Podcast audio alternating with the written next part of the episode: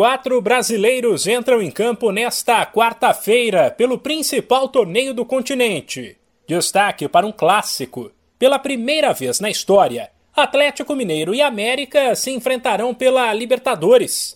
As duas equipes estão no grupo D, ao lado de Del Valle e Tolima, e medem forças às nove da noite no horário de Brasília, no Mineirão.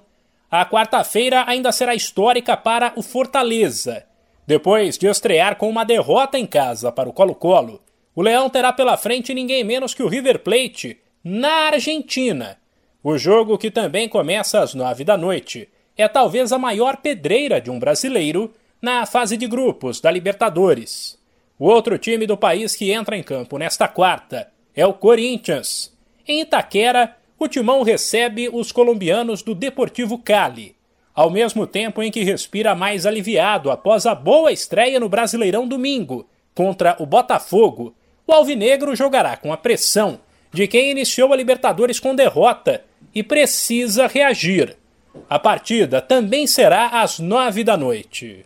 Já pela Sul-Americana serão três brasileiros em campo. Olho no Santos, que perdeu na estreia e receberá a Universidade de Quito às 7h15. Sem esquecer que na competição apenas o líder de cada grupo avança, ou seja, estrear com duas derrotas pode custar a vaga. Por outro lado, Cuiabá e Fluminense vão em busca da segunda vitória, ambos fora de casa, o time mato-grossense contra o Racing às 7h15 e o Carioca às 9h30 contra o Júnior Barranquilha. De São Paulo, Humberto Ferretti.